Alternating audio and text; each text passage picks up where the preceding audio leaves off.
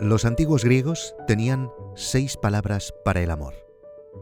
Una de ellas era filia. Filia es el amor que surge de la amistad.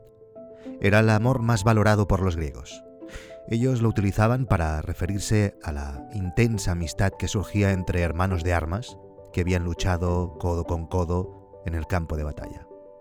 Se trataba de mostrar lealtad a sus amigos, compartir sus emociones, sacrificarse por ellos. Después los griegos tenían estorge. Estorge es el amor entre familiares, entre padres e hijos, entre hermanos, entre marido y mujer, entre abuelos y nietos. Y luego está Eros. El Eros representa la idea de pasión y deseo sexual, una forma ardiente, incluso irracional del amor, que te posee y que se apodera de ti. El ludus era otro tipo de amor bastante valorado por los antiguos griegos. El ludus era el amor juguetón. Lo utilizaban para describir esa forma de amor que se refiere al efecto juguetón entre niños o amantes casuales. Un amor muy superficial, pero divertido, algo parecido al coqueteo. Luego estaba el pragma, o amor duradero. El amor maduro y realista que se encuentra comúnmente entre las parejas de larga duración. En el pragma se hacen compromisos para ayudar a que la relación funcione con el tiempo y mostrar paciencia y tolerancia. A veces gastamos demasiada energía en enamorarnos y necesitamos aprender más sobre cómo estar enamorado. El pragma consiste precisamente en permanecer en el amor, esforzándose por dar amor en lugar de recibirlo. La última forma del amor de los griegos es diferente. Es tal vez la más admirable, el ágape. El tipo de amor más elevado y radical, el amor desinteresado e incondicional, el amor como acción. Es algo más grande que nosotros mismos, una compasión ilimitada, una empatía infinita. Es la forma más pura de amor que está libre de deseos y expectativas, y ama a pesar de los defectos y deficiencias de los demás. ¿Se pueden verter todos estos tipos de amor sobre una misma persona? ¿Se puede querer de todas esas formas distintas a alguien? ¿Se puede sentir filia, estorge, eros, ludus, pragma y ágape a la vez? Hola, soy Juan. Eh, bueno, os voy a dar mi opinión sobre no es asunto vuestro. Pero eso sí, me gustaría permanecer en anonimato.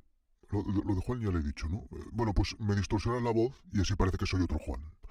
Vamos a ver, eh, a mí no es asunto vuestro, me gusta, me gusta bastante. Víctor se explica muy bien, el humor que utiliza y la producción. La producción del podcast casi es como la de algunos radios profesionales, como Cadena Dial y tal. Pero si tengo que decir algo, algo malo, es que, claro, yo he venido aquí a saber cómo va Guide Dog. Si gana mucho dinero, si llega a acuerdos con otras plataformas, lo de conservas calvo y todo eso. Y claro, a veces te sale con temas que dices, pero esto, ¿esto qué coño es? ¿Esto es un podcast de emprendimiento? Y esto pues me toca las pelotas, lo que los antiguos griegos llamaban... Co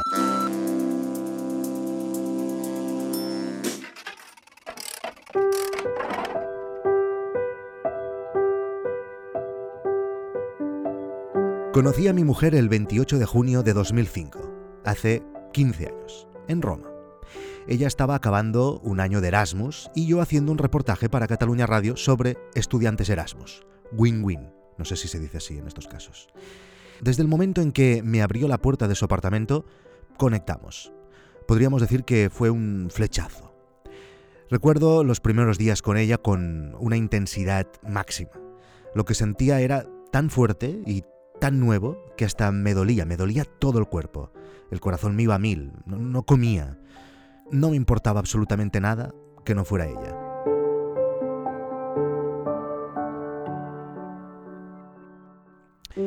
Enseguida se vino a vivir a mi apartamento en Gracia y viajamos mucho. Viajar es una manera fantástica de conocer profundamente a alguien. Mi mujer y yo nos hemos recorrido medio mundo y hemos vivido mil aventuras juntos. Hemos estado delante de peligros, que no explicaré aquí porque creo que este podcast lo escucha mi madre, y hemos vivido pues muy de cerca lugares extraños que nos han dado perspectiva. Y no hemos parado de explorar juntos durante estos 15 años. Tenemos suerte, de momento la hemos tenido, pero somos conscientes que la vida es muy puta y que en cualquier momento se puede ir toda la mierda. Por eso coincidimos en la manera de vivir la vida. Hemos venido aquí a disfrutar. Nunca nos ha faltado de nada. Tuvimos una boda bonita, pocas discusiones y casi todas ellas superficiales. Tenemos un perro que nos acompaña desde el primer año que estuvimos juntos. Tenemos una casa bonita. Hace cuatro años nació Valentina, alguien que nos ha ayudado a explorar una nueva fase del amor. Evidentemente, también ha habido momentos más crudos. A veces, mm, determinadas situaciones en la vida nos hacen ser, durante un tiempo, una versión peor de nosotros mismos. Y ella me los ha aguantado todos. Y le pido disculpas por esos Víctors peores que los ha habido. Una de las cosas que más me gustan de la relación que tengo con Blanca es la libertad que nos damos. Yo soy una persona que me encanta estar solo soy hijo único. Mi madre tenía una tienda de ropa de mujer con horarios comerciales maratonianos y mi padre es periodista y ha dirigido siempre periódicos y ya sabéis a qué hora se cierran las rotativas. Así que desde pequeño estuve mucho solo, pero aprendí a valorar la soledad y a estar bien conmigo mismo. Y no he cambiado. Me encanta trabajar solo, me encanta estar en casa solo y me encanta viajar solo. Evidentemente, también disfruto de las relaciones sociales, me lo paso muy bien en una cena con unos pocos amigos, pero me cuestan más los eventos con mucha gente, prefiero mil veces estar solo. Y mi mujer es exactamente lo contrario, una mujer que vive de sus relaciones sociales y tiene además un don para ello. Todo el mundo la quiere, es simpática, es guapa, es divertida. Pues lo que digo, exactamente lo contrario. Así que desde siempre nos hemos dado libertad máxima. Disfrutamos de muchos momentos familiares juntos, intentamos hacer siempre cosas especiales, sobre todo para Valentina, pero no tenemos ningún problema en viajar separados, en pasar fines de semana, por ejemplo, ella en casa y yo en la casita de la playa, donde estoy grabando solo este episodio, por cierto. A ver, ¿a ella le gustaría que yo fuera diferente en ese aspecto? que disfrutara tanto como ella con las relaciones sociales, que me gustara ir a todos los eventos, comidas, aperitivos. Puede. Pero no me lo ha dicho nunca siempre ha respetado mi afición por la soledad, por decirlo así. Y yo, por supuesto, su afición por el jaleo. Pero hay un aspecto que probablemente es el más importante de, de Blanca y que me ha permitido estar haciendo siempre lo que he querido en mi vida laboral. Y por el cual ahora seguramente puedo, por ejemplo, estar haciendo este podcast. Otra cosa que no me gusta nada de No es asunto vuestro es cuando te corta en seco el hilo del podcast y te dejan ascuas para, para, irse a otro tema durante unos minutos o cuando te suelto patrocinio. El episodio de hoy lo patrocina Borja Girón. Ya estamos. Borja Girón es blogger y podcaster desde borjagirón.com y tiene más podcasts que los griegos palabras para el amor. Borja tiene siete podcasts sobre marketing digital, sobre SEO, Instagram, un mastermind incluso. Lo mejor es que, y aquí viene el consejo, busques Borja Girón en la app por la que escuches podcast y veas si alguno de ellos te gusta. Si estás escuchando No es asunto vuestro, seguro que te interesa el emprendimiento o el marketing digital, te recomiendo que le des una oportunidad a alguno de sus podcasts, el que te llame más la atención. Es un tío muy majo y seguro que te ayudará a escuchar sus experiencias. Dale una oportunidad. Además tiene una plataforma de cursos llamada triunfacontublog.com en la que enseña cómo crear un blog rentable a la que puedes acceder completamente gratis durante 7 días sin ningún compromiso y sin dar datos de pago. Puedes acceder a todos los cursos WordPress, SEO, Instagram, email marketing, monetización. Hombre, Borja Girón. Borja Girón sí que mola. Yo me lo escucho todo, los 7 podcasts. Oye, esto lo podría decirse la distorsión de la voz, ¿eh? Son muchos los aspectos que pueden condicionar el éxito o el fracaso de un emprendimiento. El acierto en el momento de pensar la idea, cómo lo haga tu competencia, la suerte, el tiempo que puedas destinarle, los recursos que te puedas permitir en apostar en el que quieres que se acabe convirtiendo en tu negocio, la ejecución, la ejecución es muy importante. Y por último, para mí uno primordial, tu entorno. Ya puede ser que tengas la mejor idea de la historia, que estés capacitado para llevarla a cabo, que estés dispuesto a ello en todos los aspectos. Pero si la gente de tu alrededor no confía en ti, no te apoya, es complicadísimo por decir casi imposible que triunfes. Emprender de por sí es difícil, la mayoría de las veces. Todo parece ir mal el 95% del tiempo. Los inicios son cuestas muy empinadas hacia arriba que parecen no acabar nunca. Está lleno de ingredientes que hacen que el emprendedor se desmorone día tras día. porque vivimos en una sociedad laboral centrista, lo he inventado. Nuestro éxito como personas depende en gran medida de nuestro éxito en el trabajo. La importancia que le damos es infinita, y emprender supone jugársela casi todo a una sola carta. Además, el emprendedor suele estar rodeado de carroñeros que están esperando, babeando, a que aparezca su fracaso.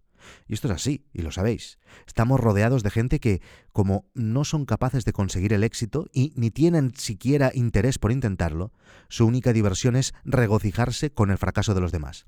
Y luego hay gente majísima que se alegra de los éxitos de los otros. No digo que no, pero ya me entendéis, todos sabéis de qué tipo de gente estoy hablando. Así que como en el momento de emprender todo es tan complicado, una mínima desaprobación por parte de alguien que te quiere y que tú quieres te puede hundir para siempre en la miseria.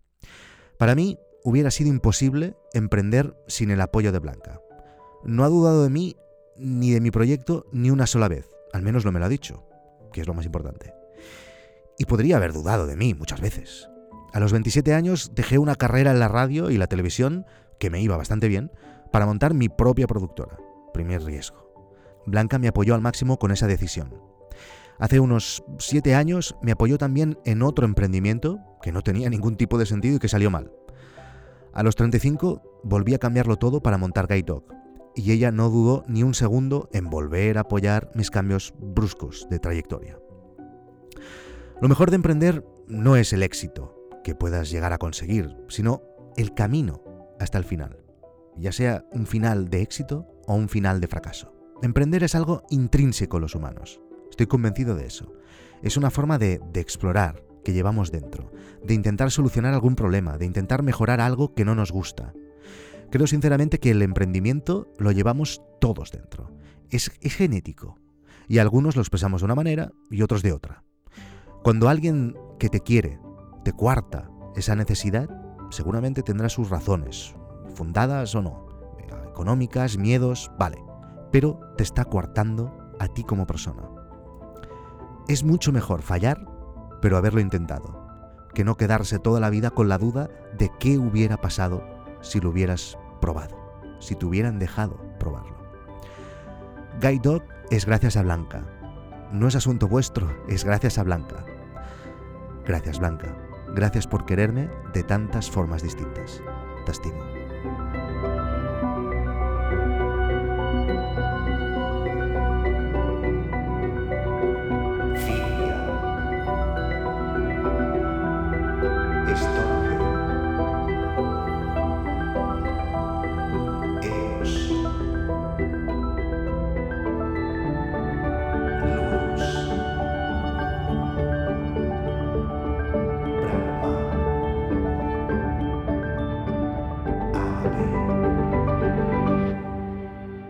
Cursi esta de hoy, ¿eh?